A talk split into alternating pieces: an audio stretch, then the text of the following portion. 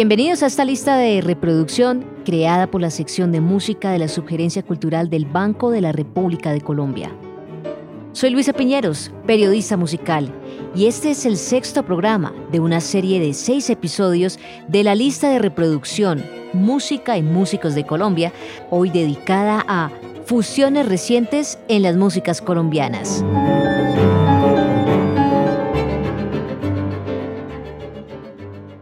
En una reciente y académica puesta en común en las listas de la International Association for Study of Popular Music América Latina, surgió como sucede cíclicamente el problema del género musical.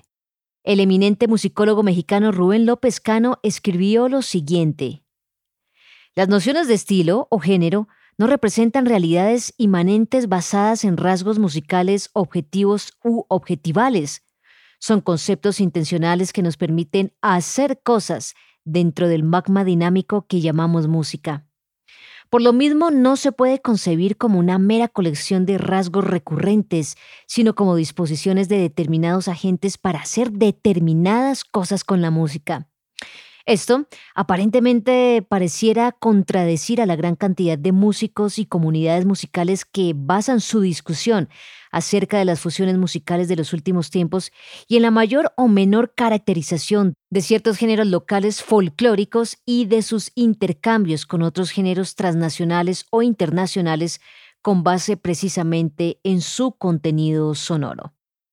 Un tipo de trabajo de investigación musical sobre géneros musicales locales, de larga trayectoria y con abundante producción en nuestro país, se ha basado en las caracterizaciones de su discurso musical, en busca de una especie de identidad de género que podría definirse desde la sumatoria de características y comportamientos rítmicos, melódicos, armónicos de los textos, a más de la sonoridad de los formatos tradicionales. En consecuencia, se construyen y reconocen una serie de elementos objetivos que de alguna manera serían inamovibles para los diferentes géneros musicales.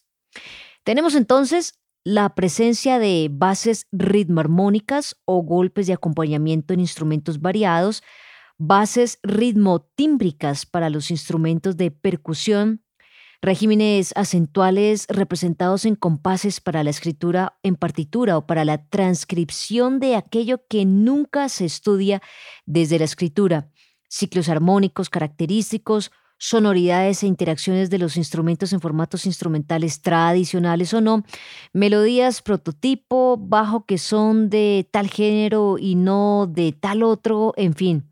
Y sí, pero no. Esto parece ambiguo, pero se los vamos a contar. Este tipo de acercamiento, basado casi siempre en los postulados de la mirada folclórica vinculada a la construcción de proyectos de nación o de región e incluso de localidad, busca precisamente la diferenciación de lo autóctono de lo que es de aquí no más y de ninguna otra parte y siempre ha sido así. Uno de los principales problemas de ello, y acá empieza a justificarse la cita inicial de López Cano, es que se pierde la perspectiva histórica de mediana duración.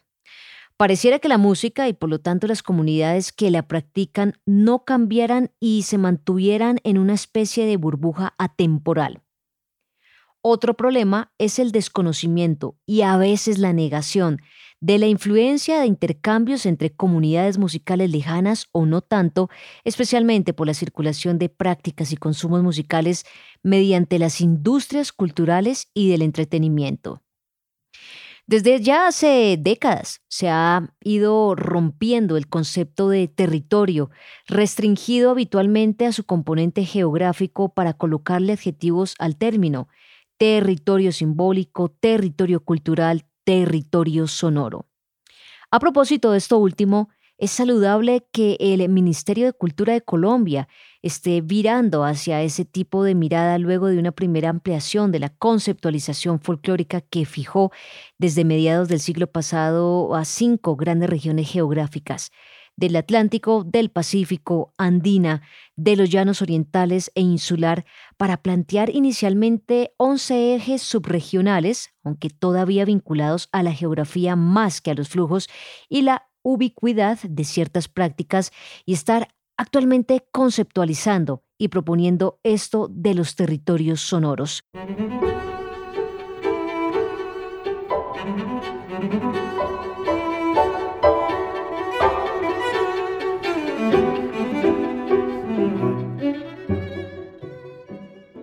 Las prácticas musicales son lo que las comunidades musicales decidan que ellas sean.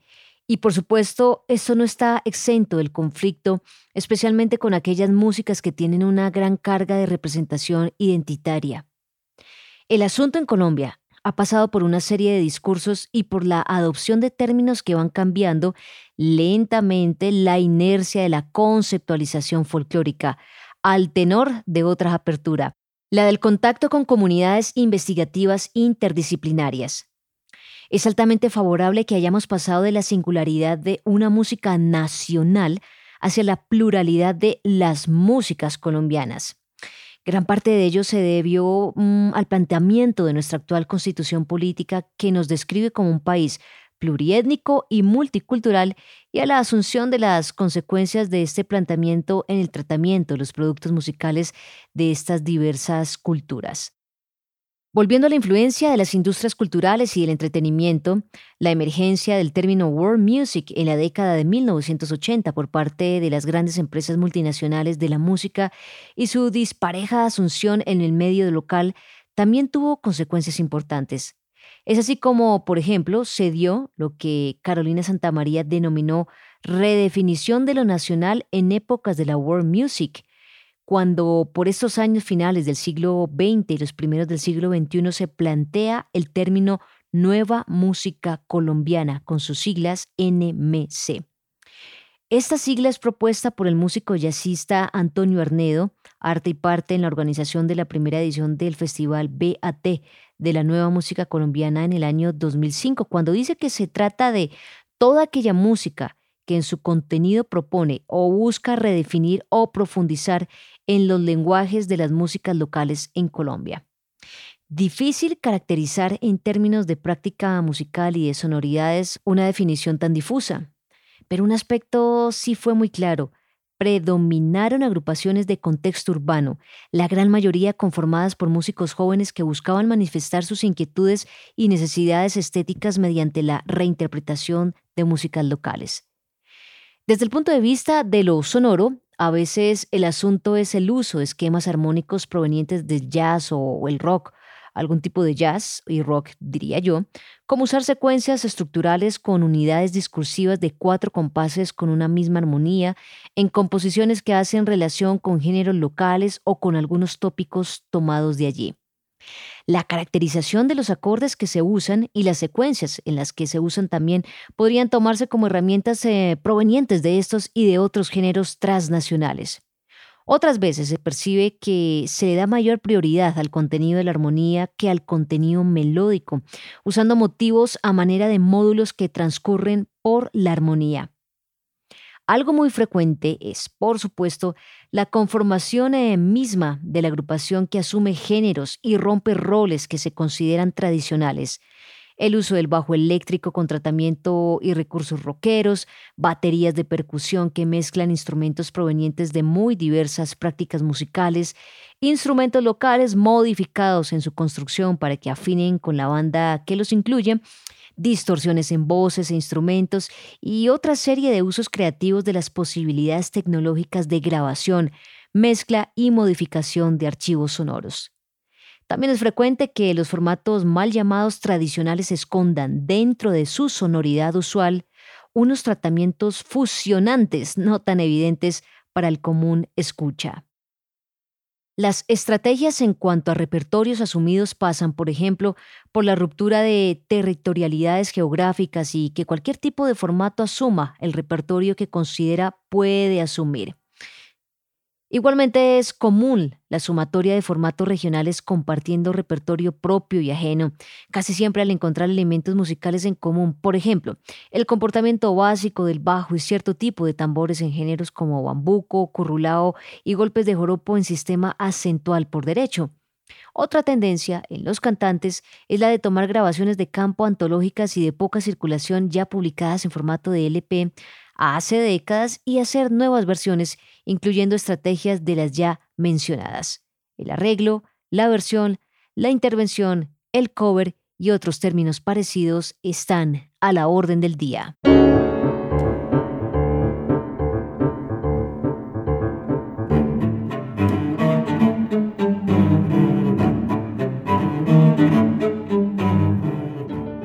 Los invitamos a escuchar la lista de reproducción Música y Músicos de Colombia que se encuentra disponible en la cuenta de Spotify Ban Rep Cultural.